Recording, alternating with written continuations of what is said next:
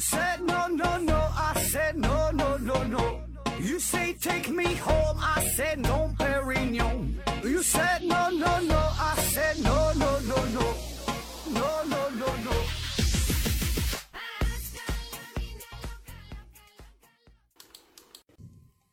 拼命探索，不计后果。欢迎您收听《思考盒子》。今天的节目比较特殊啊，这个首先呢，就是咱这期节目没有抽奖活动啊，大家伙大家伙可以安心的听节目了，也不用留言，也不用在微信、微博上转发做广告了。这个与咱这个赞助商没啥关系啊，纯粹是我个人的行为啊，就是不想打广告。这期也不知道为啥，呃，但是咱必须还得说一下赞助商的名字啊，一个是美人茶公司，一个是大家学公司。第二个事儿呢，就是给咱自己公司做一个广告。最近不临近年底了，这二零一九年快要完事儿了啊。嗯，回顾这这将近一年的时间，咱们这个思考盒子文化传媒能力有限公司运营的经济状况不是特别的好，或者说是特别的不好。前十个月呢，一共是净亏损了大约七千多万人民币。就这一年净亏损了啊，所以呢，在这里呢，给咱自己节目也打个广告。嗯，咱这档节目现在就是欢迎啊这种，就是片头广告植入，就是咱给你念念这个广告，每期是十五秒的时间，二百块钱；片尾呢也是啊，十五秒是一百块钱。呃，你可能觉得片头片尾怎么还钱还不一样，差这么多？当然，当然会差很多了。总听咱节目的知道啊，这个倒不是说。咱节目不好听，到最后没人爱听了。主要原因就是它真催眠呐，那那能听过二十分钟，我估计这个听友都不多，所以到最后都睡着了，根本听不到这个这个这个节目，听不到这个广告的赞助了。呃，另外就是还有这个题目的广告位啊，也也可以，就是咱这期在节目当中，在这个题目当中，呃，有六个字儿的这个位置啊，五百块钱一期啊。还有这个主题的制作，就你想听啥节目的跟我说，咱可给给你给你专题制作。比如说你你想给你的手机啊，给你汽车啊做宣传，主题制作啊也行啊。这个就当然就贵一些了。有兴趣的朋友，咱可以详细的微信私聊。我的思考盒，我的这微信号是思考盒子的拼音，思是考考和和知啊，注意平调舌发音。然后很多朋友都已经在我的微信上看到了这个收费的标准啊，而且。真就是看到这个这个收费标准，看到这个广告之后，有人就已经有想开始植入广告了。呃，有一位叫做老荣的朋友啊，这也是老听友了。呃，他打广告打广告，大伙儿听好了。他说呢是想找一位富婆啊，找位富婆。他说不讲不想再奋斗了，想被富婆包养啊。呃，本来他这个是。一百块钱是想在片尾植入的，但是作为第一个广告赞助商，呃，今天咱就给他一个这个优惠放在片头上了啊！再说一遍哈，老荣哈，老荣想被富婆包养，想被富婆包养。另外呢，节目下方还有他的这个头像，就是他微信的头像哈，并不知道，并不知道是不是真人。有兴趣的可以看看一下，然后呢，有兴趣的富婆呢可以联系我一下。啊，如果你要是觉得我行的话，也可以找我啊，我我有这个兴趣。啊，如果你要看不上我呢，我再把你这个这这个推荐给老荣啊，欢欢迎各位富婆积极参与这个活动。啊，另外还有一件事啊，就是，嗯，关于这期节目，这期节目咱是一个闲扯的节目，与科学呢没有啥关系。嗯，咱们这个节目呢是转至另外一档叫做西西弗斯 FM 的节目啊，原因就是。就还是嘛，之前说的资金的问题，所以一直在外边跑业务。呃，关于统计学这个系列啊，这个没整完呢。呃，本来下一期还是讲统计学，呃，暂时就不透露了，我还继续写文案，一会儿还得。然后呢，在中间就插播这么一期大听友问题节目的，本来这属于西西弗斯 FM 的。嗯，当然，我觉得具体讲啥，你们可能也并不在意啊，反正就是听十分钟、二十分钟就就就睡着了。好了，下面正式。开整啊！这期大听友问，好啊啊，我来了啊！第一个问题，原华罗庚几何研究所提问说：“我是女的，问如何缓解男科医生给自己检查时的紧张？” 啊，这个问题其实挺有普遍性的，就是这个很多女患者，对吧？在医院看病的时候，特别是涉及到一些非常敏感的部位，呃，都会有这这这种感觉，对吧？觉得不太舒服。那最简单的，就比如说你做个心电图，那如果是男医生为这个女患者做心电图，呃，你可能就会，呃，感觉挺尴尬，对吧？那如果是看妇科或者是乳腺科，如果是男医生的话，呃，更难以接受了，甚至会完全拒绝配合检查，对吧？就不在医院看病了。这个事儿太可以理解了，咱打小就受到各种各样的教育嘛，特别是这个女孩子，对吧？你一定要。保护好自己的身体，所以不管什么时候，哪怕是你看病的时候，仍然呢会保持着这种固有的观念。我就这个，就比如说我吧，对吧？对，比如说让我去医院看病，你你让我割包皮儿，那如果是一个女医生，长得还挺漂亮，那她要给我割包皮儿，我也会觉得不舒服。当然了，这事儿，呃，我我自己卖把剪子能解决了，对吧？我也不用麻烦麻烦别人。而且现在这个泌尿科这个女医生这个概率并不大啊。咱就咱就说这个事儿啊。那么到底如何才能缓解你的这种精神上的压力和这种紧张的情绪呢？其实也没啥好办法，对吧？他只能是尽量的调整自己的心态呗。就是在这个医学面前，可能这个男女啊这种性性别啊，这是非常模糊的，都是病人。当然了，这个就是就就废话，对吧？那很多人他调节不了。那如果实在调节不了，那怎么办？那作为女生，你就找一个。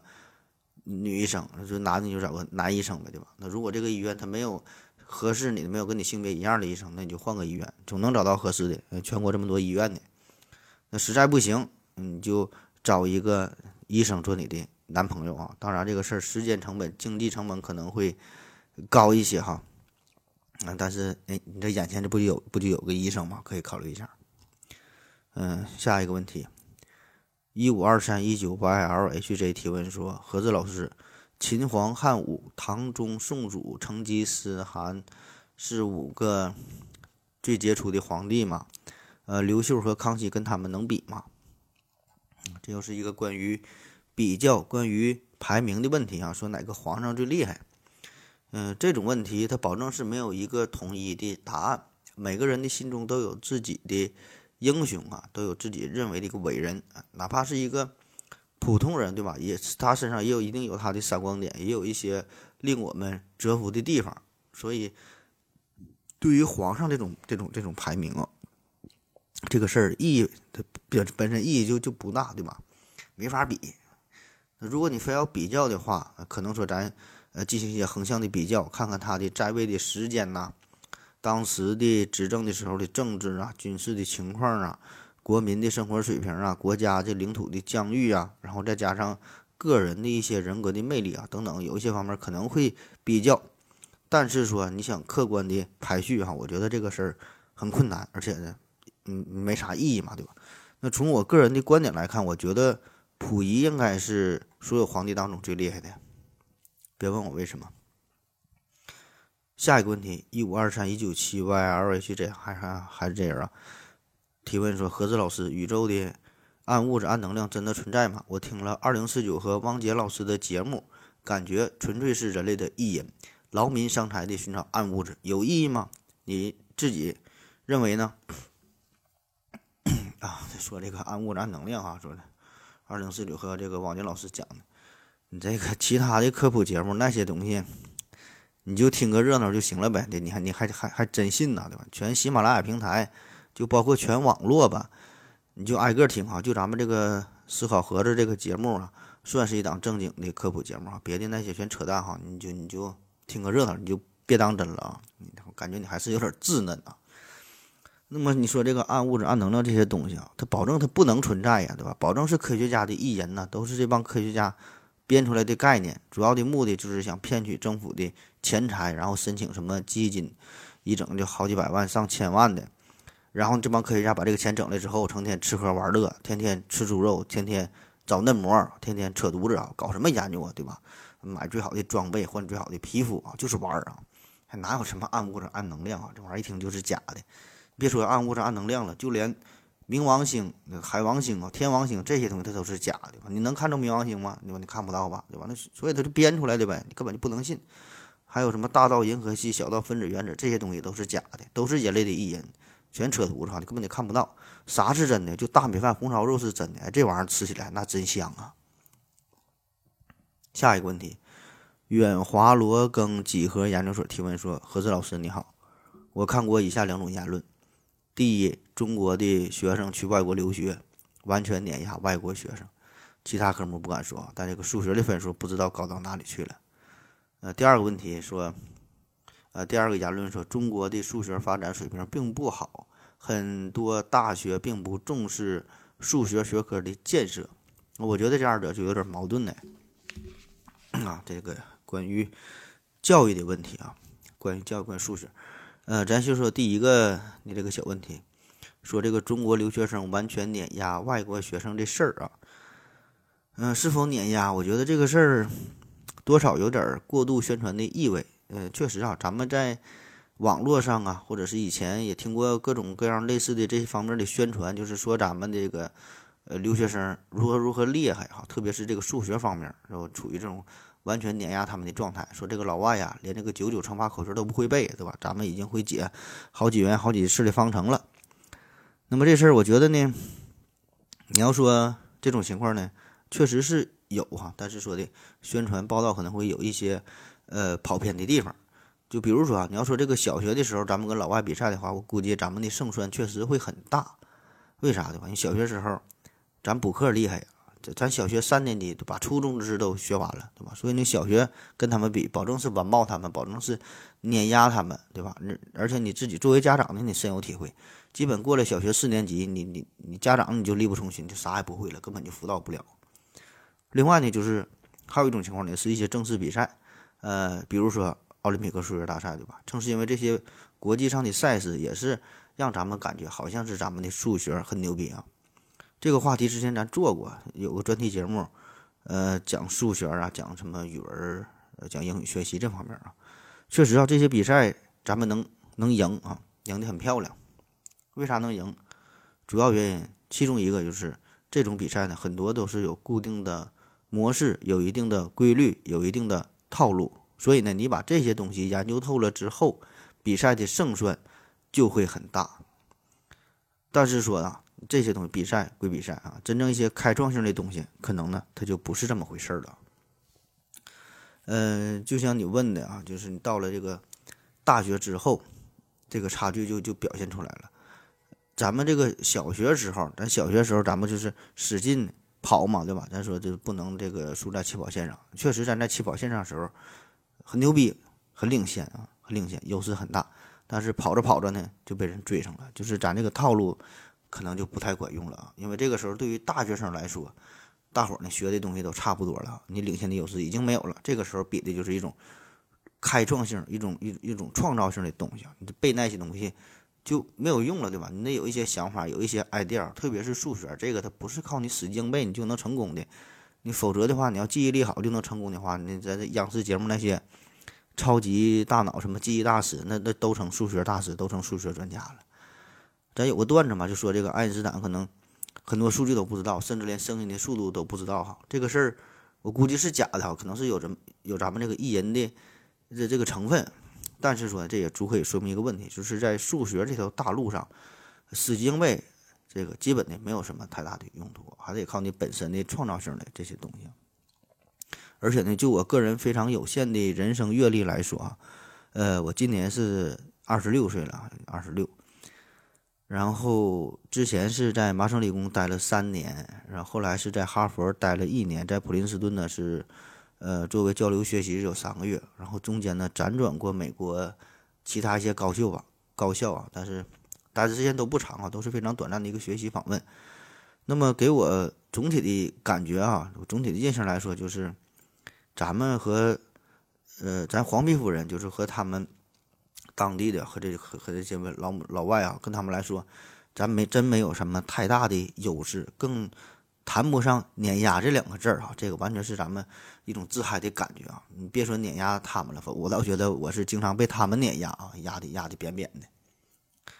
那说这个第二个问题，说咱们中国的数学发展这个水平啊，确实哈并不是特别好，特别是到了近现代，好像没出什么特别有名的大数学家。呃，说很多大学可能不太重注重这个数学学科的建设，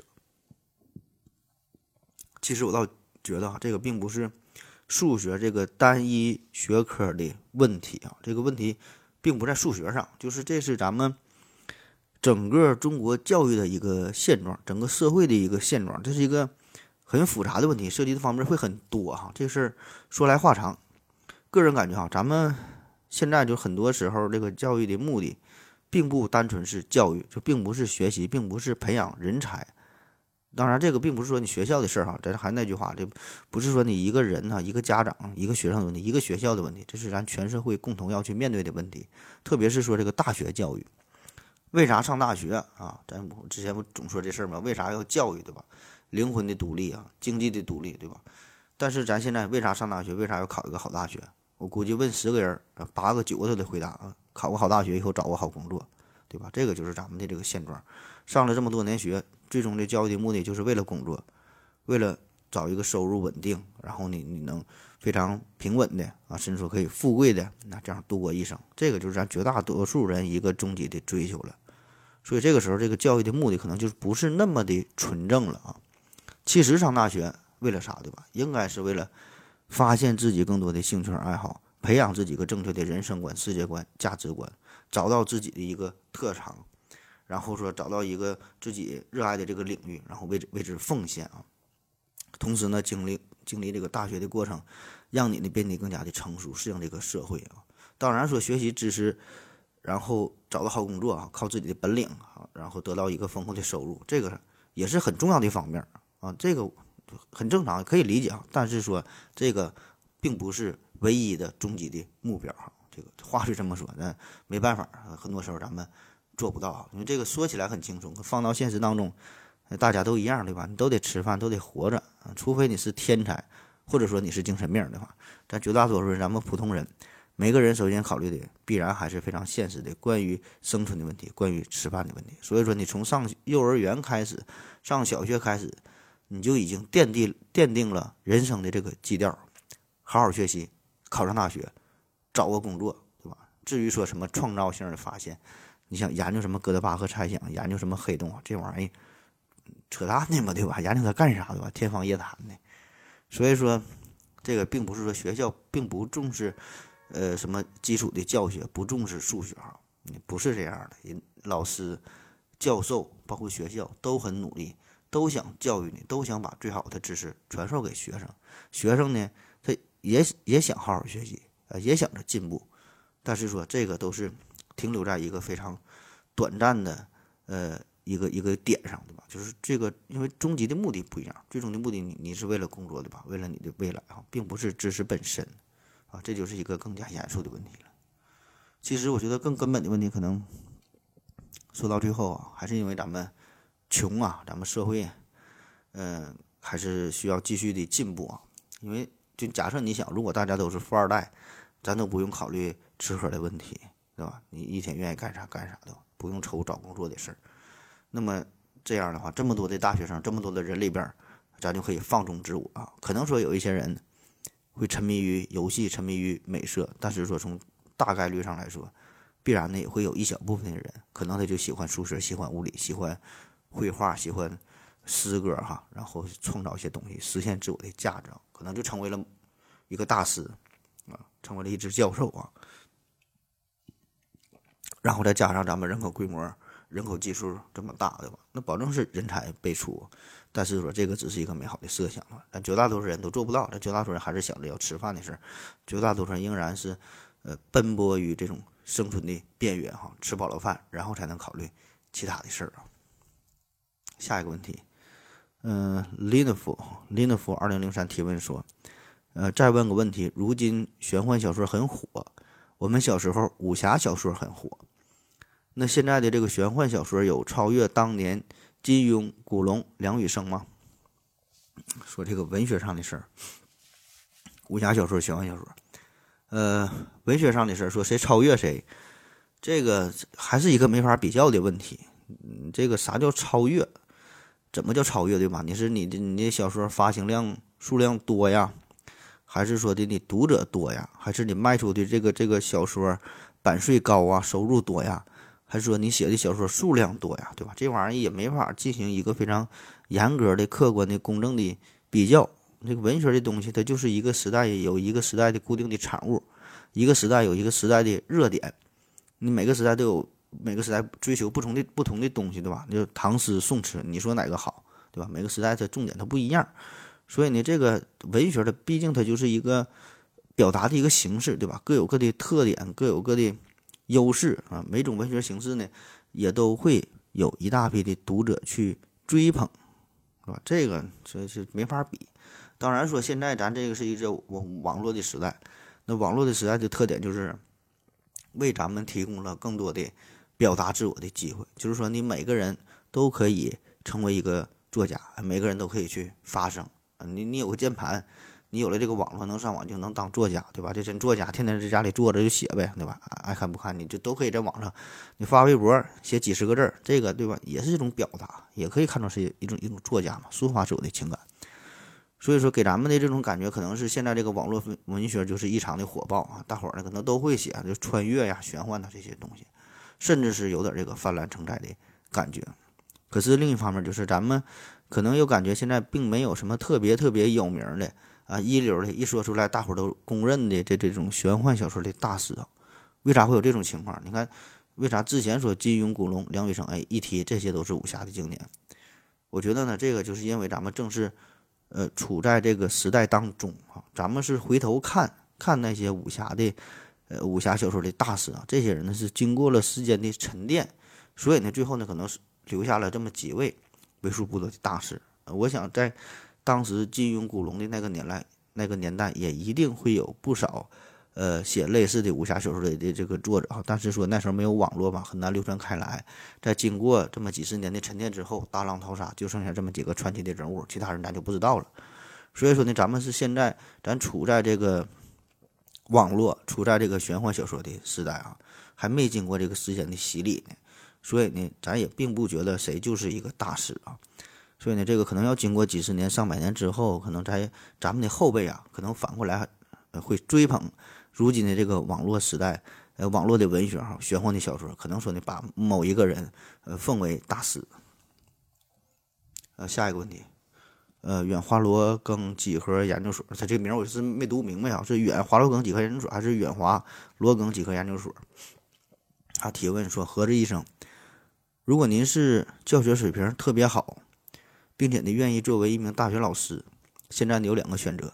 要么呢是选择去全国很顶尖的学校去任教，接触最优秀的资源，把本来很优秀的学生再带上一个台阶，啊，这种选择。另外一种呢就是去落后一点的城市，然后呢去不是那么好的学校，忍受在二流学校教书的待遇，这样呢就你可以把你的这个学识交给那些知识更加贫瘠的学生。因为二者的选择对于你来说利弊非常明显，这个我就不用多说了。那么就可以推断，教育也是遵从马太效应嘛？这个问题非常的犀利哈，非常的严肃啊，非常的尖锐啊，考验我的人性的时候到了。那么如果这样，我面对这个选选择的时候，我会义无反顾的选择第一个哈，选择去全国顶尖的学校。俗话说：“我不下地狱，谁爱下谁下啊。”呃，我觉得这种马太效应确实会存在哈。马太效应就是强者越来越强，弱者越来越越越弱啊，优势会来越来越聚集这种。嗯，这种现象确实存在，因为你现在你看，就是北上广深这些大城市、这些特大城市，他们的优势一直这么多年一直都存在着，而且呢还会变得越来越明显。所以你看，现在这个新闻上、电视上经常也报道嘛。其他一些城市，西安呐、成都啊、重庆啊、杭州啊、郑州啊等等啊，这些大城市也都开始抢人嘛，对吧？这就相当于上面举的举的这个例子当中说的一些相对落后的城市，呃，就会呢给出一些更加优厚的待遇，就是为了吸引人才嘛，就想扭转这种趋势哈，让弱者不不不变弱哈，就是也是嗯扭转的这种情况。当然声明一下，我这个并不是说。西安、成都、杭州等等这些城市是落后的城市啊，这这这个咱也不用过多解释。这些城市在中国的地位，对吧？这个大伙儿心里都明白的吧？这都是数一数一的地位，对吧？你那这些城市，谁敢说杭州要落后的话，那就没有发达地方了。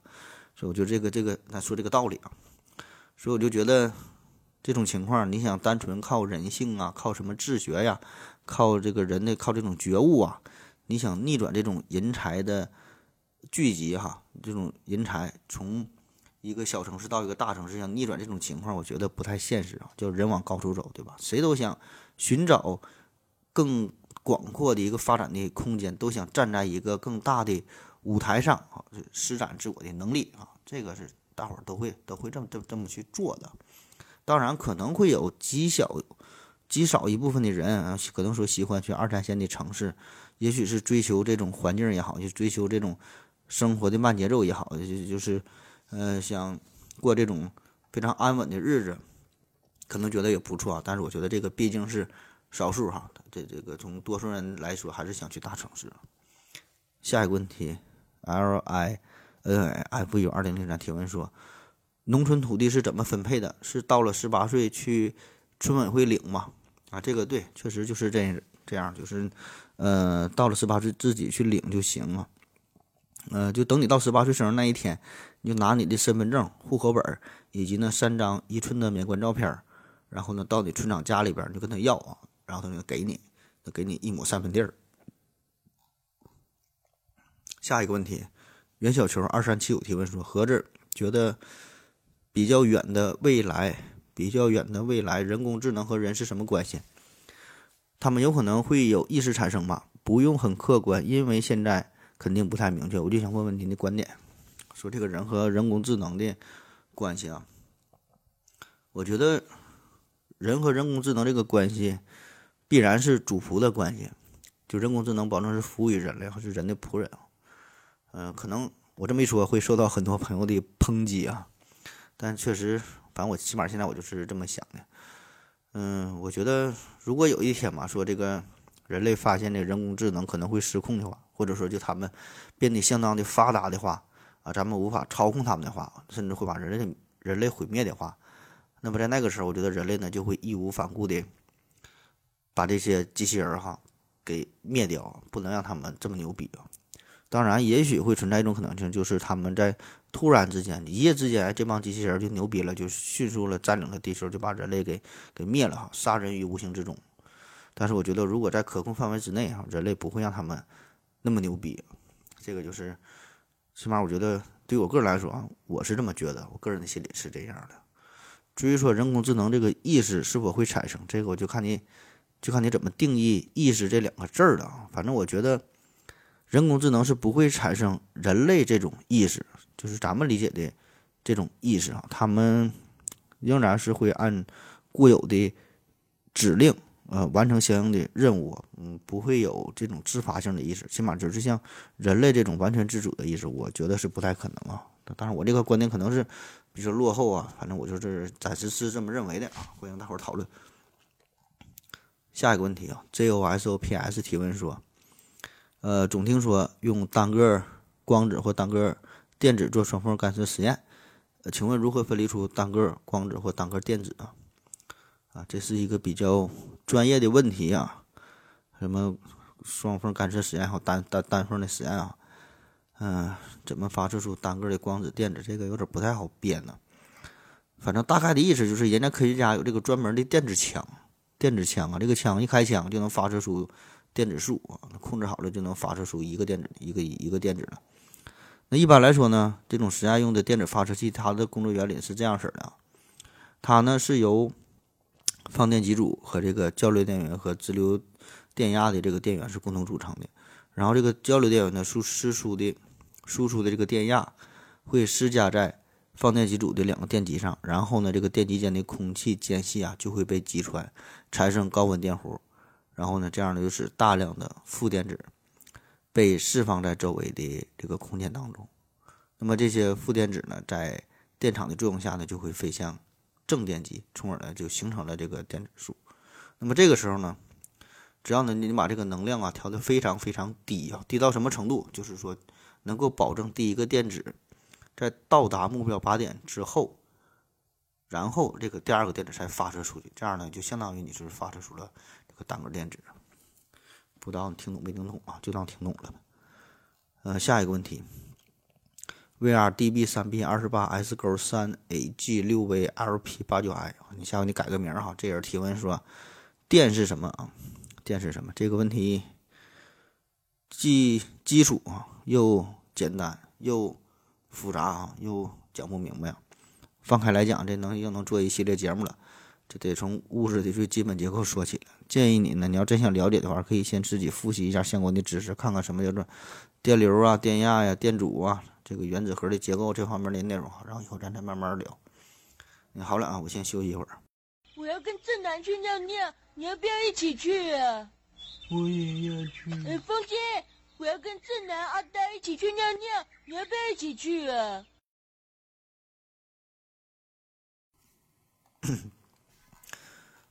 喝了口水回来，咱继续聊啊。下一个问题，南充南春群童，欺我太帅气。提问说：心理咨询师的心理健康程度，相比于普通人是更好还是更坏呢？啊，这个问题倒是挺有意思。嗯，我查了半天也是没找到特别大规模的、特别呃这种官方的机构啊，说给出这方面的数据的比较啊。但是说这个心理咨询师这个行业确实是比较特殊，因为他们每天都会面对。大量有心理问题的患者，对吧？所以呢，难免呢自己也会或多或少的受到一定的影响。就比如说，美国有一位心理大师叫做卡梅伦·韦斯特啊，这个人呢，他曾经出过一本书，叫做《二十四重人格》。那你一听这个名儿，对吧？这保证是讲精神分裂的事儿啊，一个人分成了二十四种人格了。那这本书呢，恰恰呢就是根据这位医生他自己的亲身经历所创作出来的。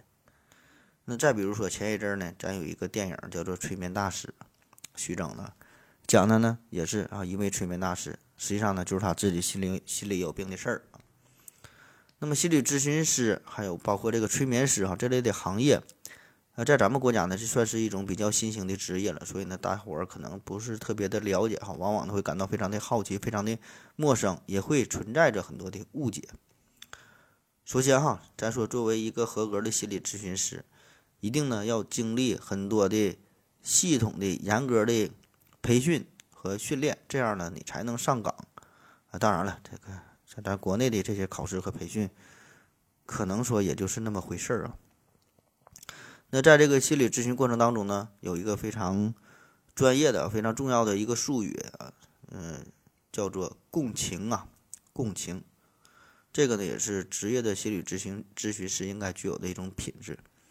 那啥叫共情？就是说，我能深切的感受得到我眼前的这个患者他的心理的活动啊，我呢也可以设身处地的为他去着想，就是我知道他在想什么，我知道他的问题所在。同时啊，更重要的就是，作为心理咨询师，我也知道这些问题啊，这些情感，这个呢是属于他的心理活动，这是他的感觉啊，这个呢是他的本身的问题。但是说呢。这个呢，并不是我的问题，就是我的情绪不能被他所左右，就是我得摆正自己的位置，摆正我的身份，对吧？我是医生，我是来给他看病的，并不是说他呃各种遭遇啊，这这很惨很惨，然后我就跟他一起抱抱头痛哭了。这个这你你不叫心理咨询师啊。所以呢，作为一个合格的心理咨询师来说呢。基本的要求就是你你你既得热情啊，该热情的时候你得热情，又得那冰冷，该冰冷的时候你得冰冷，你得你得保持一个客观公正的态度啊，就要灵活的转变自己的性格啊，随时呢调整好自己的心态，这样呢你才能给这个患者看病。当然了，这种这种转来转去啊，这这这个情况呢，可能呢也是造成人格分裂的一个重要的原因啊。另外呢，就说这个心理咨询师呢，嗯。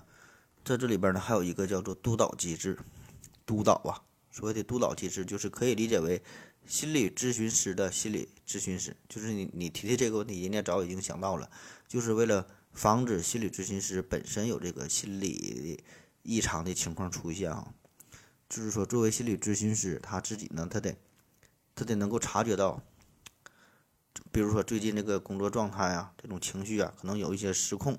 状态不太好啊，有点不太对劲儿。那么这个时候呢，他就得找到这个督导的老师，然后呢，让这个老师作为辅导啊，就是说为你排解一下，为你梳理一下最近的这个心理上的一些一些变化啊，帮你呢解决这些心理上的问题啊，就避免更严重的事件发生。总之吧，这个心理咨询师呢，他也是人，对吧？大伙儿都一样的嘛。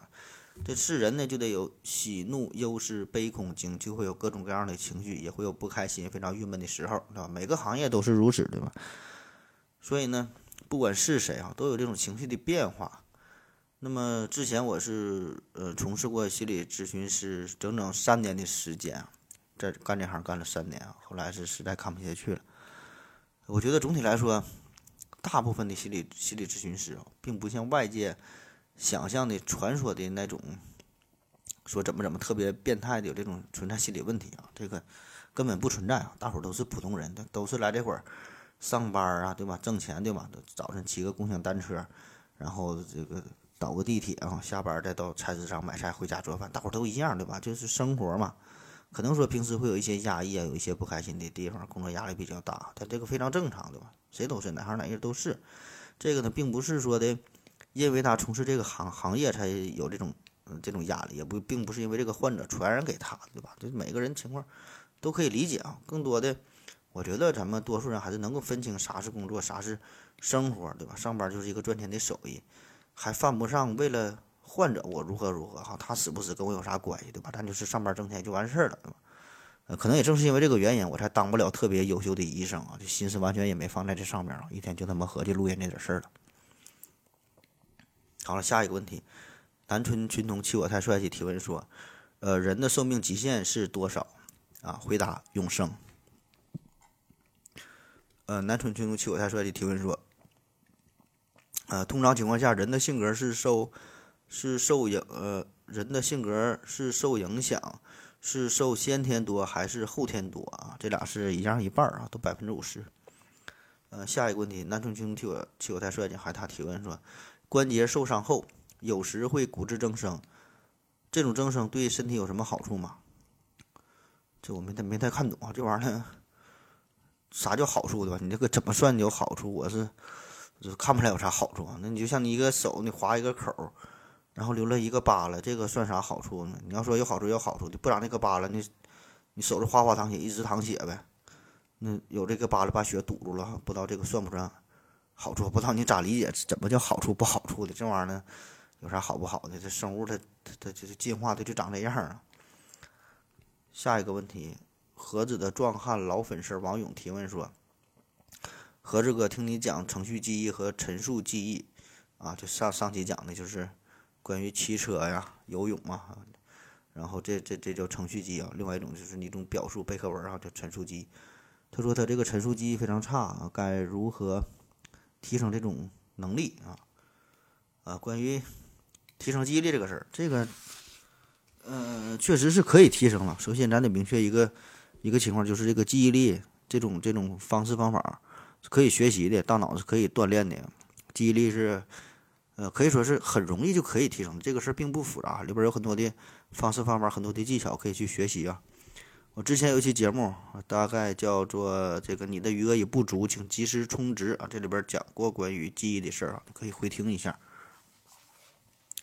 下一个问题还是南春群童气我太帅气提问说，为什么国外的篮球运动员经常对受伤的部位进行冰敷？天气阴冷或者变冷，为什么有些关节受伤的人会缓解疼痛？这和冰敷不矛盾吗？那些泡在液氮桶里保健的又是啥原理啊？好几个问题啊。呃，首先说是冰敷这个事儿啊，冰敷的作用原理是啥？就是你这个身体在受伤之后啊，不管是篮球也好，足球也好，你受伤之后，局部的毛细血管呢会扩张出血。那么这个时候呢，你使用这种冰敷啊，就会让这个毛细血管迅速的收缩，这样呢就可以限制毛细血管的出血，从而呢就是限制了受伤部位的肿胀的这个情况啊。这个是冰敷的作用原理。嗯，当然不只是不是说这个外国篮球运动员他这么去做啊，这个外国的足球运动员也这么做，中国的篮球运动员也这么做，中国的足球运足球运动员他也这么做，都不傻对吧？只要是方法用，大伙儿都这么做，这跟。国内国外跟足球篮球他没啥关系啊，不用强调说外国运动员咋地啊，他们就很感觉很牛逼啊。第二个问题说这个，呃，天气阴天啊，他这么写的说天气阴天，呃，或者变冷，为什么有些关节受伤的人会缓解疼痛？这事儿我还真没听说过，我我怎么感觉说这个天气变冷的时候，有一些有关节病的患者，这疼痛会加重呢？我怎么没听说有人会缓解呢？我这个这个问题我是不太不太理解啊，不知道你描述这种情况是咋回事？然后最后说这个受伤之后要泡在泡在液液氮桶里边，我操，这我也没听过。这个液氮，液氮没记错的话，液氮是零下一百九十六度。我操，你这个放放这里边儿，那不不得不得冻伤吗？这这这能治好病吗？没看哪个运动员受伤之后把胳膊腿放在这个液氮桶里边的。下一个问题，萧瑟蓝风提问说，什么是拉格朗日点啊？拉格朗日点哈，拉格朗拉格朗是个人名啊，他的女朋友叫做点哈，拉格朗日点，这是这是一个嗯比较专业的问题了，呃，也是一个非常一个这个确非常确确切的概念，你上网一搜，不是很复杂，你大概一看应该能看懂。简单说一说啊，拉格朗日点，嗯，三体问题咱都听过啊，三体问题，这是一种三体问题的。与它有关的一种算是特殊的情况，说这个三体问题就是三个质量初始初始位置和初始速度都是在呃任意的可视为质点的这个天体，然后呢在相互之间只有这个万有引力的作用之下研究它们运动规律的这个问题啊，这这是三体问题啊。那么这个拉格朗日点啥意思？就是说如果这三个天体啊，三体嘛，三个天体是两个大物体和一个小物体。啊，大物体非常大，小物体非常小。那么这个小物体在两个大物体的引力作用之下，在空间当中呢，就会有这样一个点，就是在这个地方的时候，这个小物体相对于两个大物体，基本呢会保持相对静止的状态。这个点理论上呢，一共有五个啊，其中呢，欧拉是算出了前三个，拉格朗日，呃，是算出了就剩下这两个，一共是五个这拉格朗日点。嗯，给你举个。现实当中的例子，比如说，在这个一九零六年的时候，科学家呢就首次发现了，呃，这个运动于木星轨道上的小行星啊，这个小行星在木星和太阳这两个大天体之间的作用之下，处于拉格朗日点的这个情形啊。因为这个呃木星和太阳这个你可以看出是两个大物体啊，这小星星非常小的，看出小物体，呃，然后呢，在在在这个特殊的点上，这个呢是从数学的。推演发展到了实际当中的观测啊，这个情况。那么这个点有啥用啊？可以说用处用途非常多。咱可以换个方式去理解，就是如果这个两个天体互相围绕围绕着运行，那么这个空间当中呢就有五个位置，这五个位置哈就可以放入第三个小物体。这物体非常非常小哈，这个质量可以忽略不计，这样呢就能够让它保持在两个天体的。相应的位置上保持一个相对稳定的状态，就比如说啊，詹姆斯韦伯空间望远镜啊，咱之前不也说过嘛，这个呃空间望远镜系列的韦伯韦伯望远镜，那么呢，它呢就是呃处在太阳和地球的这个第二拉格朗日点上，这就是它的工作地点，就是在地球背向太阳一面的一百五十万千米处，那么处在这个位置哈，非常的稳定啊，这样就可以进行。嗯，安安静静的观测这个太空的情况了。下一个问题，思考观察提问说：何志先生，请问第一个英国人和第一个中国人怎么交流的？那个时候没有中英字典，没有翻译啊。这事儿呢，我隐约记得以前好像是说过这个事儿，就说这个第一个翻译是怎么诞生的。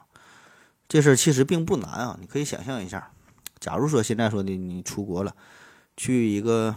非洲吧，说去非洲一个非常非常偏僻的国家，或者是一个小的部落，然后呢语言不通啊，你说英语，你说啥人家也不懂，嘴的语言没有翻译，那么这个时候你你怎么办啊？你起码你得活下去吧，对吧？你不能饿死吧？这事儿其实也不难的，你就用手比划，你用肢体语言呐，用眼神啊，加上不同的语气啊。当然这些交流的时候，对吧？咱说就是为了保障你最基础的生存，可能说你比如说你饿了。你要喝你你要吃饭啊，你就往你用手往嘴里比划，要吃东西，渴了你喝水对吧？你想问问几点，你就指着这个手手上这个手表，使手上这个手腕子的这个位置啊，想看看手表。当然他们有没有手表这不一定啊，他就这意思呗。嗯，当然咱说的这个方式方法就是一个非常简单的，作为一个个体啊，一个人进行单次的非常有限的交流，交流的内容很有限。那么，如果这个事儿啊，如果是两个国家或者是两个部落，他们有着不同的语言，而且呢想进行长期的交流，那么呢就可以以此呢作为一个开端，然后呢一点点的积累下来，对吧？就比如说吃苹果这个事儿，拿一个苹果啊，这个部落管叫苹果，那个那个部落管叫 apple，然后慢慢双方就互相理解了呗，这个词儿这种翻译它就是固定下来了呗。然后呢，由这个单词，对吧，到短语，再到句子，慢慢这就听懂了。这就是一个非常漫长的过程，嗯，彼此也就是知道了更多这个词语的意思。这个其实并不难，而且咱就可以想象，你这个一个小孩他是怎么学习语言的，对吧？一个婴儿他上来他也啥也不会，对吧？你小孩你放在一个国家里边，你放在中国长大会说汉语，你个中国小孩放到美国，他以后他他他就会会说英语了呗。所以你你也可以理解，一个小孩呢，先五岁之前可能放在一个国家，五岁之后呢又放在另一个国家。这小孩儿就哪国语言就都会了呗。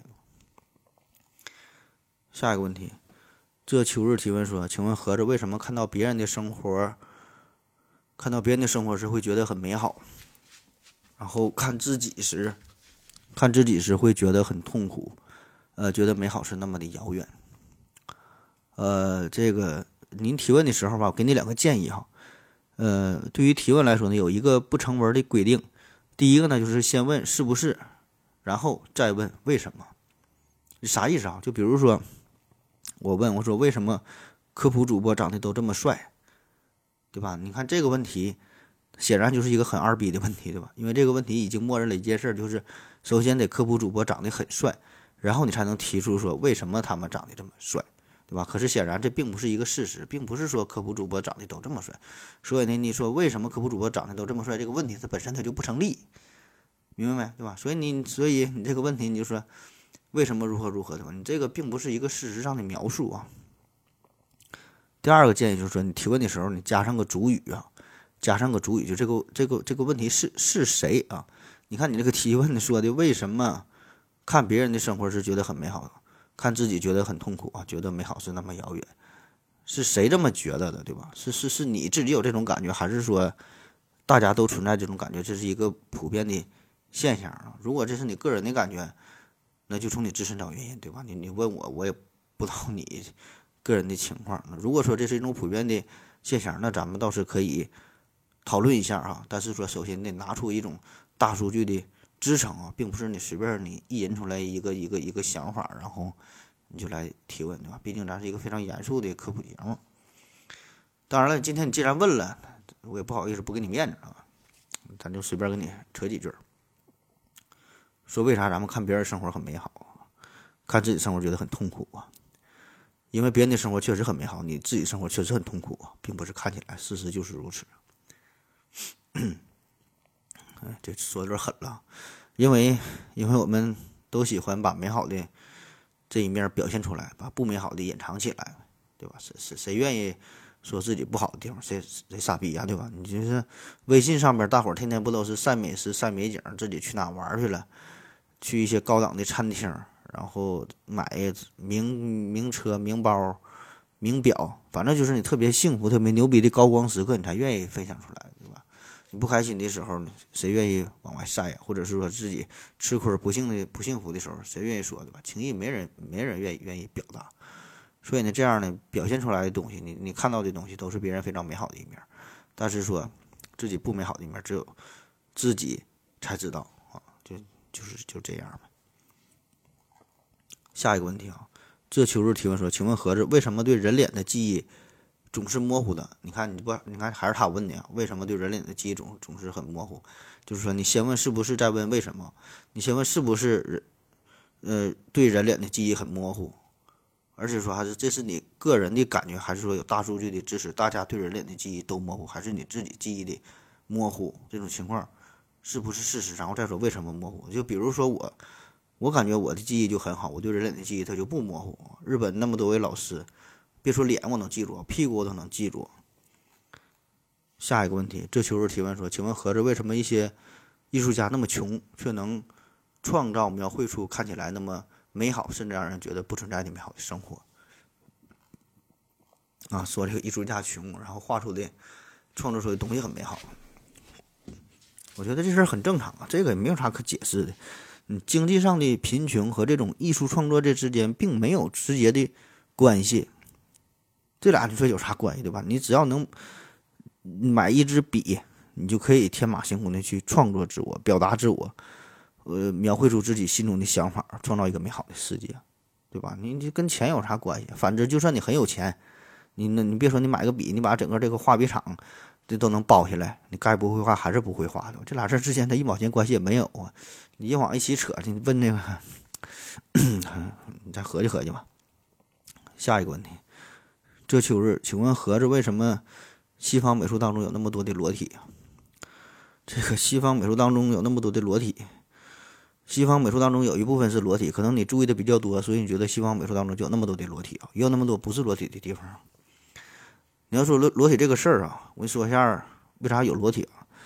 嗯，西方美术有这么两个重要的时期，第一个呢就是古希腊时期，这个时候很多的艺术的作品呢，这个主题啊都是源于古希腊的神话啊，别说是绘画了，当时的雕塑啊、文艺的创作啊，都是围绕着古希腊的神话故事啊，所以这个绘画主题自然呢也是如此。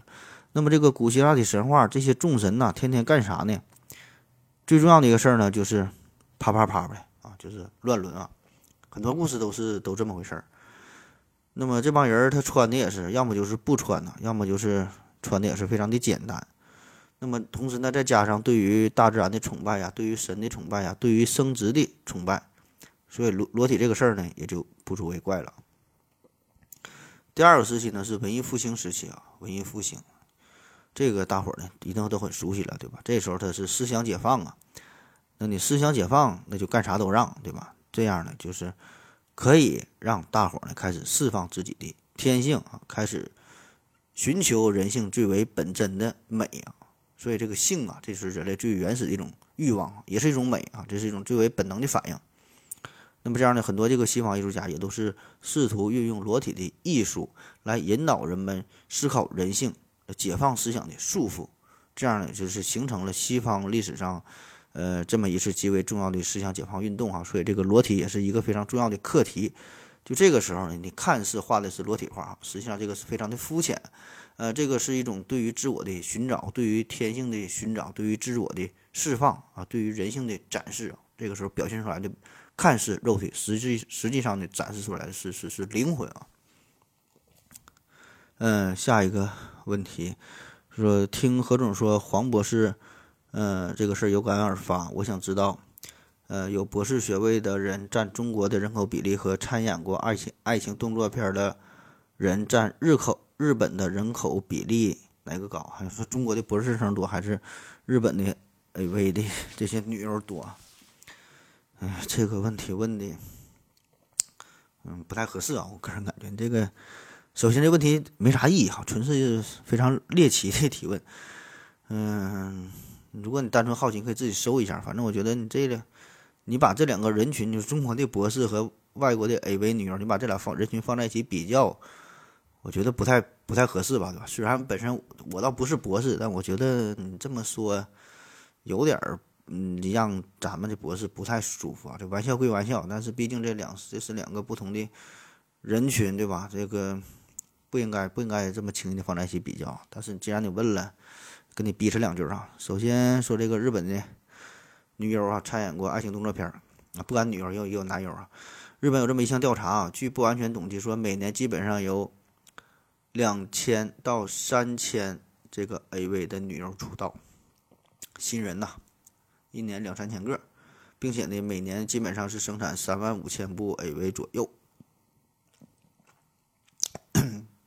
争夺小电影，那么据保守估计吧，现在从业的女优呢，大约有一万人左右，一万人。全日本现在大约是一点二七亿人，那这样你可以算一下啊，一万，一万除以一点二七亿，大约就是万分之一的比例啊，一万个人里边有一个女优。你可能会说了，不不还还有男优呢吗？像山本龙二啊、加藤鹰啊、香山玉啊，这这这些男艺人啊，这些老师。但是说这男友确实是太少了，专业的男优在日本应该还不到三位数，就几十个而已，所以这个数基本可以忽略不计了，万分之一。那中国的博士比例呢？我查到一些数据啊，略有不同，但是说大致上应该是有七八十万左右吧，不到一百万。这样一算的话，呃，咱这个博士比例在人群当中大约就是万分之五啊，实际上是非常非常少。别看说现在什么大学生、硕士生、博士生、博士生都不值钱了，其实我觉得还是非常少、非常值钱的。一个是万分之一，一个是万分之五，你自己比吧。下一个问题，思考官的提问说：“何志先生，嗯，请问？”假如现在哺乳动物全部灭绝（括弧包括人类），再给地球足够的时间，能否再发展出人类现在的文明？再进一步，如果动物全部灭绝了，呃，再进一步，如果生物全部灭绝了，地球能否发展出文明？啊，回答，我觉得能。下一个问题，思考官的提问说：何志先生，请问电梯坠落的时候，在电梯落地的一瞬间跳起来，能否保命？啊，这个分几楼哈？你要一楼的话，我觉得能哈；你要是一百楼的话，我觉得就不能了。嗯，在电梯落地的瞬间，这个我觉得你跳起来，这个这操作没啥用啊，没啥用，这难度太高了。首先，这个电梯下落的速度非常快，留给你的反应时间并不长啊。你咋知道这个电梯啥时候落地呢？对吧？你再加上这种紧张的原因呐，嗯，这个电梯下来的时候这种惯性的原因呐，对吧？你你这种这种紧张的状态。你很难把握一个非常准确的起跳的时机，啊，所以我觉得这种错法、这种做法不太靠谱，所以不要尝试了。如果真要遇到这种情况，就赶紧把电梯当中所有的按钮都摁摁一遍，就每层都摁一下，也许呢会停在某一个楼层。下一个问题：VRDB 三 B 二十八 S 勾三 G 六 VLP 八九 L，你下次改个名啊，这样。这提问说，如果可以。回到四千年前，告诉他们那帮人你们搞一个金属桶子就可以造出发电机。他们是，呃，他们是不是会不知所云？四百年后的人如果已经在我们中间，我们怎么辨别他说的是真的呢？（括弧）你现在也不会造出发电机，但是你知道原理。后人也是知道原理，但不会弄。啊，这个问题又看的不是特别的。明白啊，但是我个人感觉他好像问的就是说，核心就是两类文明呃相差的等级相差的水平比较大，一个级别比另外级别高的太高了。那么这个高级别对于低级别来说，它提供了一些正确的建议啊，想帮助他的发展。但是这个低级别呢，他不会信啊，或者说他根本无法判断、无法去理解，更没法去应用。那这个时候我们。怎么办哈？如果说我们是一个低级别的人，有一个高级别外星文明对我们这么说，我们怎么办？我是这样认为的。嗯，既然说你是高级别的嘛，你就很牛逼嘛，你很厉害。那么这样的话，你就可以放低自己的身份，适当的降低一些，就是说你以这种低级别能够听得懂的方式给咱们去讲解，或者说是去演示啊。举个现实例子，就比如说。你现在回到了原始社会啊，原始社会。那么这时候你给大伙儿讲啊，怎么造汽车，怎么造飞，造飞机，造轮船，造大火箭。第一，他们听不懂，他也不信，对吧？他也他他他他也他也无法理解。那这时候你你怎么办？我觉得你应该教他们怎么去造轮子，怎么使用杠杆儿，这个他们是可以理解的，而且可以是掌握的。而且呢，这个时候也可以把你当做成神，对吧？他就学会了。就是说，你别越过太多的等级，你得教他们，就是他们，嗯，在他们比他们稍微高一点的这个档次，这个才是一个合适的，呃，这个办法。好了，咱们再休息会儿。我要跟正南去尿尿，你要不要一起去啊？我也要去。哎，风姐，我要跟正南、阿呆一起去尿尿，你要不要一起去啊？嗯，尿了个尿回来，咱继续聊啊。下一个问题，阿飞 K C 九提问说，在接触一些外在的信息时，总会保持一种怀疑的态度，甚至不愿意不愿意去接受去相信外界的信息，这种状态何志兄怎么看？啊，这个这种情况其实是很好，这个想法也很正确啊。我给你推荐一位大神，叫笛卡尔啊。笛卡尔当年也是这么认为的，就是啥都怀疑嘛，而且是他是走上了一条不归路啊，就非常的极端，啥啥都怀疑，啥啥都不信。所以呢，最后他就有了那句叫“我思故我在”嘛，有有这个名言。那当然，如果你只是把这种想法当成是一种大脑的，嗯，大脑锻炼哈，一一种脑力体操的话。我觉得还是挺好，锻炼锻炼挺好。但是说，如果你每天真的这么去度过的话，如果你你不是一个职业的哲学家，那么我觉得就有点不太合适了。你得啥也不用干了，完全活在一个怀疑的世界当中，世间所有的事儿，不管不管干啥，都得自己亲身去印证一番啊。这事儿他根本他也不可能啊，这活的会非常累啊。下一个问题，法号绝空提问说：秃头是病吗？有没有办法解决？补充一下，是中年男性秃头啊，呃，秃头这个分为不同的情况吧，有一些是病，有一些不是病啊。具体看啥原因，这就得去医院了。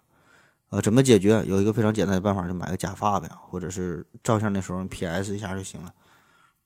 呃，下一个问题，这秋日提问说，请问何子，为什么我们大多数人欣赏人体艺术的时候，欣赏的是人体，而不是人体艺术？呃，人体和人体艺术，我觉得，既然已经说了这叫人体艺术，那么这个词儿你就不应该分开来看哈，没有必要把这个割裂开，说人体和艺术这是两个事儿。就是你看到的确实是人体啊，确实是肉啊，但是说同时呢，咱们感觉到的也是一种艺术，只是说每个人对于艺术的理解它不太一样，各有各的感悟，各有各的理解。但是你不能否认某一个人对于艺术的理解的能力，哪怕是这个人看的非常肤浅，只是下边应了一下，但是说这个就是这个人对于艺术的理解，对吧？这也是一种艺术。那就像是说你吃一碗红烧肉，大伙儿都可以吃红烧肉，美食家吃红烧肉，人家不叫吃，人家这叫这叫品尝，对吧？这叫品尝。那美食家说的头头是道，说这色香味俱全，怎么怎么好啊，口感呐。光泽呀，这刀工啊，很讲究，对吧？这是人家的这个理解，那咱也不懂啊，啊，咱也不敢问呐。咱吃红烧就觉得好吃，牛逼哈，再来一碗。这个呢，就是咱们熟人对于这道菜的理解。你同样对吧？咱可以吃猪肉，咱也可以看人体，也可以看人体艺术，只是说每个人的理解不一样，每个人的感觉不一样，对吧？这个就是你对于艺术的理解，你对于艺术的品尝。咱档次可能说的低了一点儿。但是你不能剥夺我对于艺术欣赏的权利啊！我也吃肉啊，我也看到了人体啊，我也感觉到了艺术。下一个问题，昵称非常棒，提问说：何子老师，为啥我理科不好？有证据显示，女生理科普遍没有男生好。偏科是先天基因造成的，还是没好好学啊？嗯，关于男生女生对于理科啊，就偏科。这事儿这是有一种非常流行的说法，就说这个男生可能优于女生对于理科的学习这事儿啊，嗯，可能或多或少咱们在上学的时候可能也会有这种感觉啊，说这个呃男女大脑的差异不同啊，导致学习成绩对于理科学习这个这有一定差异。但是我个人感觉吧，就算是大脑可能说的有一些细微的不同吧，但这种差异，嗯，还不至于说表现在文科理科学习上。这么这么这么显著啊！你否则的话，这班级里边数学成绩前十名都是男生的，后十名都女生的；数学成绩前十名都女生，后十名都男生的，保证不存在呀，对吧？那至于你说基因的因素，这个我还是比较认同的。我确实觉得基因很重要，很重要。嗯，但是因为我们平时都不是特别的努力，所以说这个基因的差异也就表现的不太明显啊。就啥意思？有这么一句话，就是说，你只有经过了拼命的努力之后，你才会发现，其实智商才是你的硬伤。下一个问题，K W Y C D 四 W 八八九八 Q B 四 R D 提议提问，你下回这种名长这个人啊，你都都改个名再提问啊，下回要不然不给你念了。啊，这是提问说，何子老师想问问，有视力测试、听力测试是否也有嗅觉测？嗅觉测试感觉我的嗅觉比一般人都很敏感，呃，别人没什么感觉的味道，我闻起来特别的强烈。冬天在学校经常能闻到别人几天没洗头啊，非常油腻的味道，鼻子挺好使啊。呃，嗅觉这事儿当然也有专门的测试了，对吧？保证都有了，叫做鼻嗅觉功能检测。方法有有很多，有一些比较简易的方法，比如说可以用不同的气味这些东西啊，有香精啊、醋啊、樟脑啊等等这些呢作为检测物，然后呢以水作为对照物，然后呢把一个鼻孔堵上啊，另一个鼻孔来个闻，让你说哪个是是什么东西。这是一种比较呃简陋、比较粗糙的方式了。呃，相当于一种定性的检查，还有一种呢，就是阈值的检查，叫嗅阈的检查。阈呀，就是阈值啊，门字旁里边的或者的或，嗯，就看你这个能闻到这个味儿这个程度。我大致说一下原理啊，就比如说这个粑粑，原味的粑粑，你一定闻闻出来对吧？就放你放你鼻子放你面前，一定能闻出来这是粑粑的臭。那么如果把这把这个粑粑稀释成十倍，你再闻。稀释成一百倍、一千倍、一万倍啊！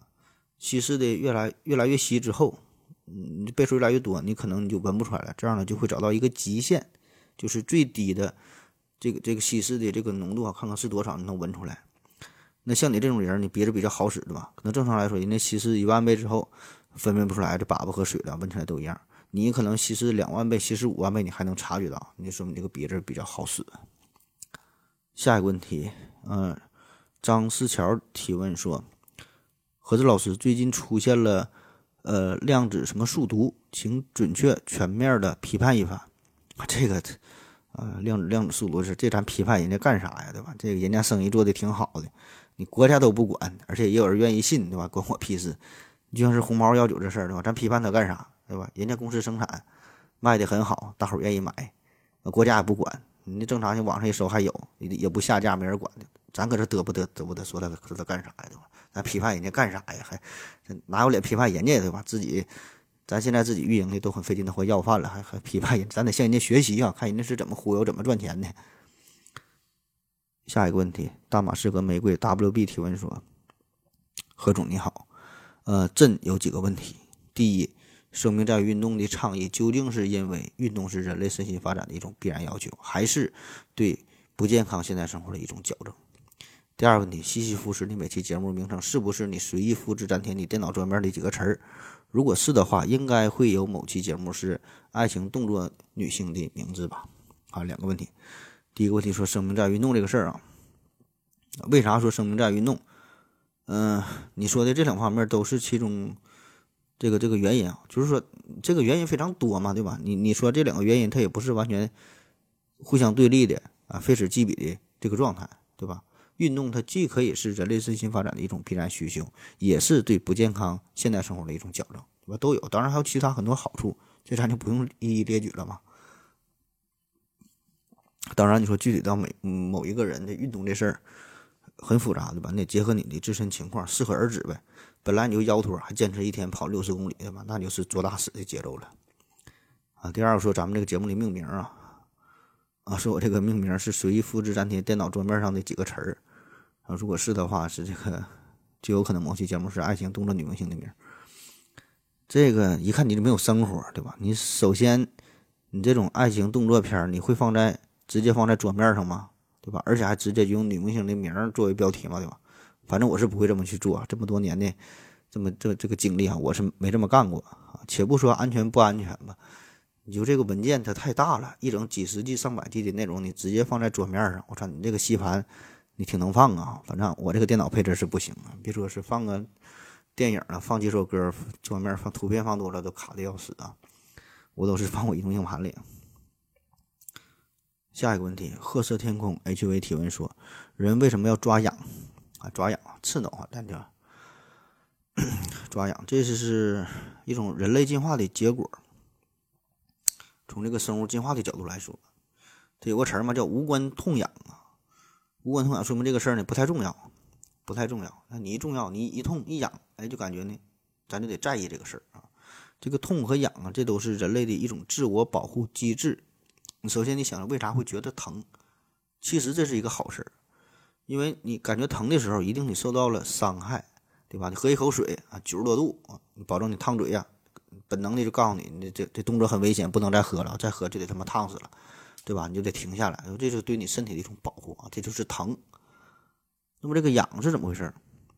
同样的道理啊，这个痒呢，也是说就是你身体受受到了一定的刺激，但是说这个刺激并没有疼那么的严重啊，只是有一些轻微的影响，会有一些潜在的伤害。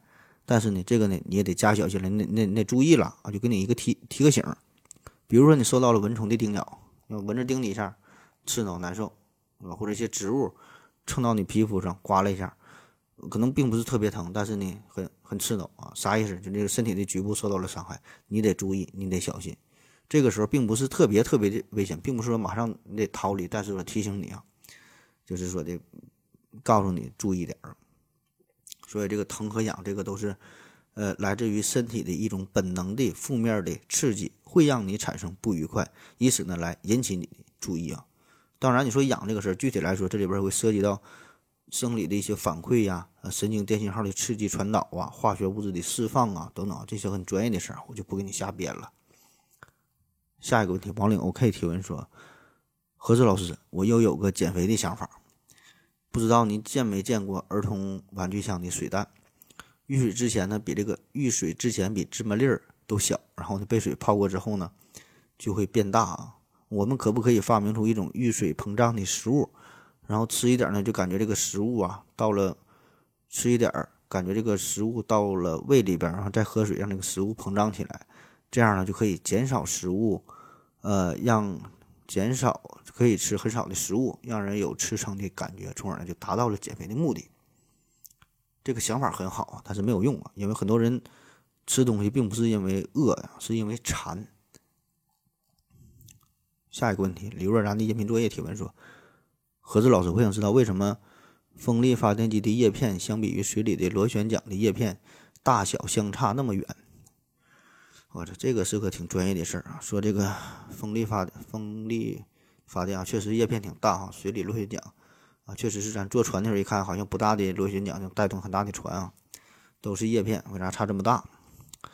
这个呢，就是与这个叶片的材料。瞬时产生的动能有关，你说这是两个事儿哈。你想想，一个是呃动能转化为电能，另外呢一个是电能转化为动，或者说是你这这个用这个烧油也好啊，就是有的烧电哈，转化为动能啊。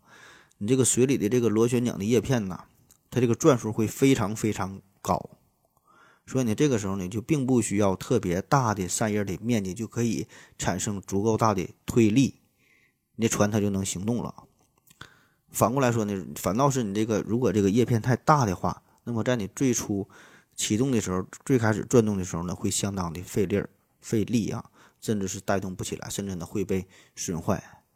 那为什么说这个风力发电机这个叶片造的较大一些，对吧？你这个就是反过来的过程，对吧？由这个动能到这个电能，那这个时候你叶片越大，自然是获得的能量越多，转速越快，产生的电量也就越多了呗，对吧？当然这个也有一个极限，你那个叶片太大也不行，你太大了。你转太快了，下边支撑杆扛不住了啊，会产生震动，最后它就倒了。下一个问题，王岭 OK 提问说：何志老师，我怀疑狼孩啊是编造出来的。狼孩，自从我养了孩子和狗后，我就更加质疑狼孩了。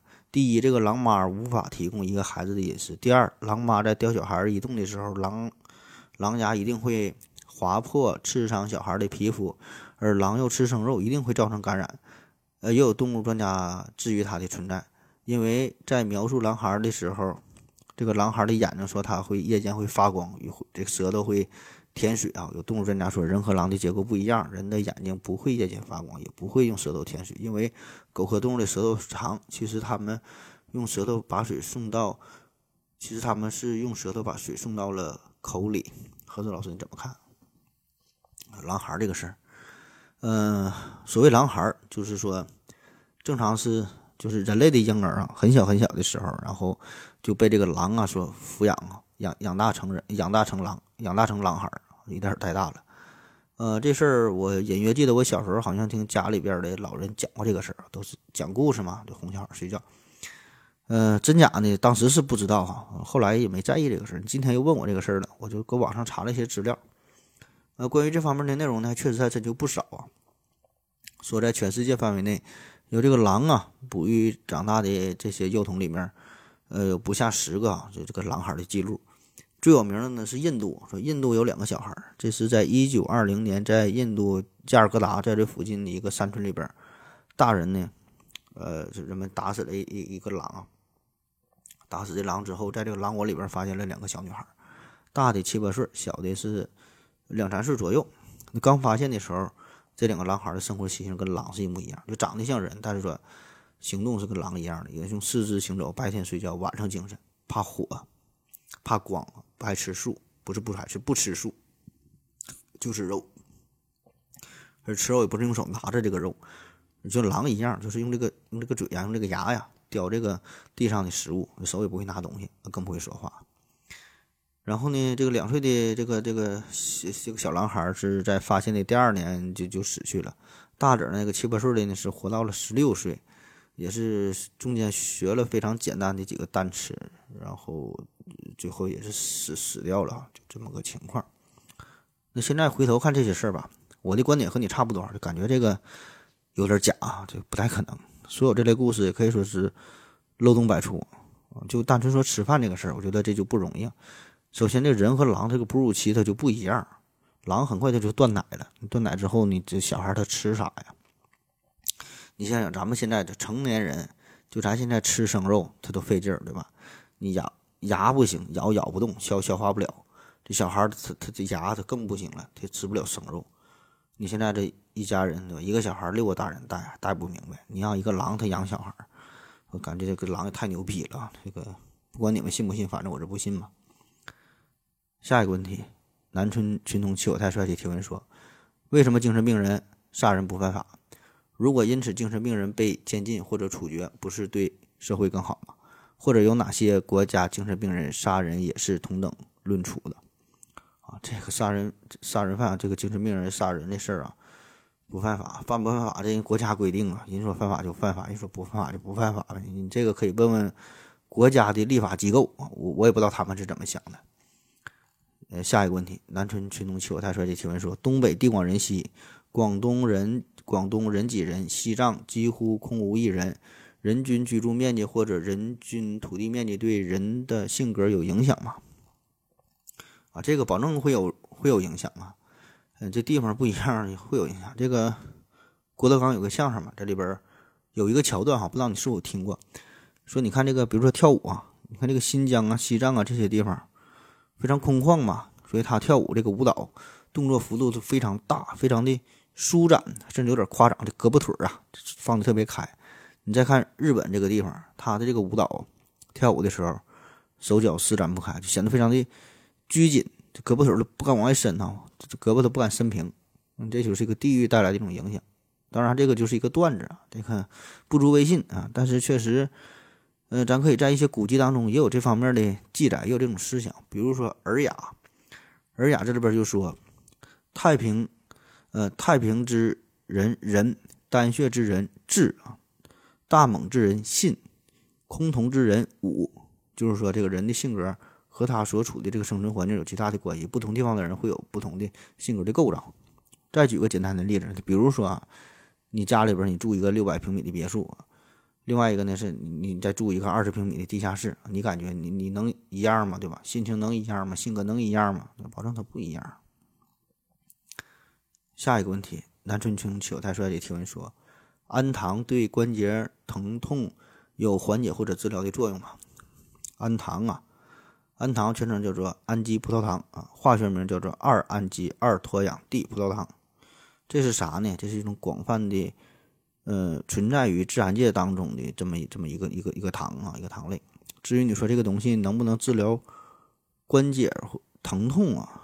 关节疼痛，你本身关节疼痛这是一种表现呐，并不是一个确切的疾病。就是说，你引起关节疼痛的病因非常多，比如说韧带损伤，比如说软骨损伤，比如说关节囊发炎，比如说。自身免疫系统疾病，比如说外伤性的关节痛、化脓性的关节炎、呃骨性关节炎，还有骨质疏松、痛风、肿瘤啊等等，引起这种关节疼痛的原因它多了去了，对吧？它你就得得啥原因它不一样，它我就不信你说这个氨糖，它就能把这些病它全给治了，对吧？它治的是病，对吧？它能治吗？它治不了这么多病。这个关节疼痛这是一个症状啊，所以所以你看病这事儿，你得首先整明白什么叫症状，什么叫做疾病。嗯，这里边非常复杂，呃，不是说一个药就能把所有的疾病啊、所有的症状这都能给治好啊，否则当大夫那就好当了啊，上那多年学干啥了？说看病这事儿，你还是去正经医院找个正经的大夫吧。下一个问题，南春群童糗态设计提问说，呃，雌性阉割（括弧去除卵巢）对寿命有什么影响吗？啊，是有影响的。下一个问题，法号绝空提问说，合着好，降噪耳机到底是保护听力还是对听力有害呀？啊，降噪耳机这就是一个专业的事儿啊。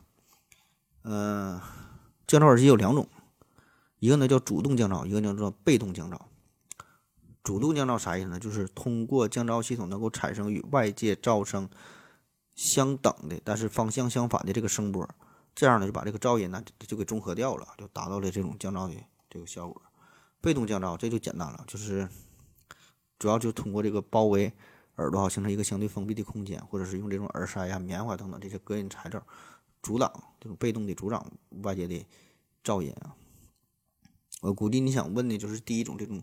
呃，主动降噪这个事儿啊，主动降噪基本它是一般分三步。第一个呢是，呃，主动降噪对外界的噪音进行采集和分析，首先进行采样。第二步呢，通过这个噪音噪音的声波啊进行分析，然后制造出一个反向的声波。然后呢，这个声波和这个噪音的声波这俩呢就是相互抵消掉了嘛。那第三步呢，就是这个声音进入你的耳朵的时候，呃。环境的噪音和反向的声波就抵消了啊，让你听到的是更加纯粹的、正经的这个音乐的声音了，就这么回事儿。所以你坐飞机呀、坐地铁呀，外边有噪音的时候，你不用把这个声音调的特别大，也能够清楚的听到耳机里边的内容。长时间听歌呢，相对来说也不会觉得那么累了。当然，这个就是理论上的一个一个一个一个设想啊，理论上就是这个原理啊。但是说你真正选择的时候，如果你这个降噪耳机，选择的不是特别好啊，或者是就是你他这个第一步啊，呃，对外周噪音采样不好，或者是中间这种两个声音综合消减的不太好，那么这样的话，这个耳机不但说的是没能消减外界的噪音，反而呢是这种叠加之后啊，会会产生更大的噪音，变得更加的明显了。这时候听着你就更闹心了，所以选择的时候呢，还是多加点小心吧。嗯，好了，今天节目就是这样了哈。最最后对再再说一遍哈，呃，老荣这位听友发了这个小广告，说自己不想努力了，想找一个富婆。节目下方呢有他的照片，有兴趣的富婆富婆可以可以可以联系我，我把他的微信告诉给你啊。感谢大家伙收听，谢谢大家，再见。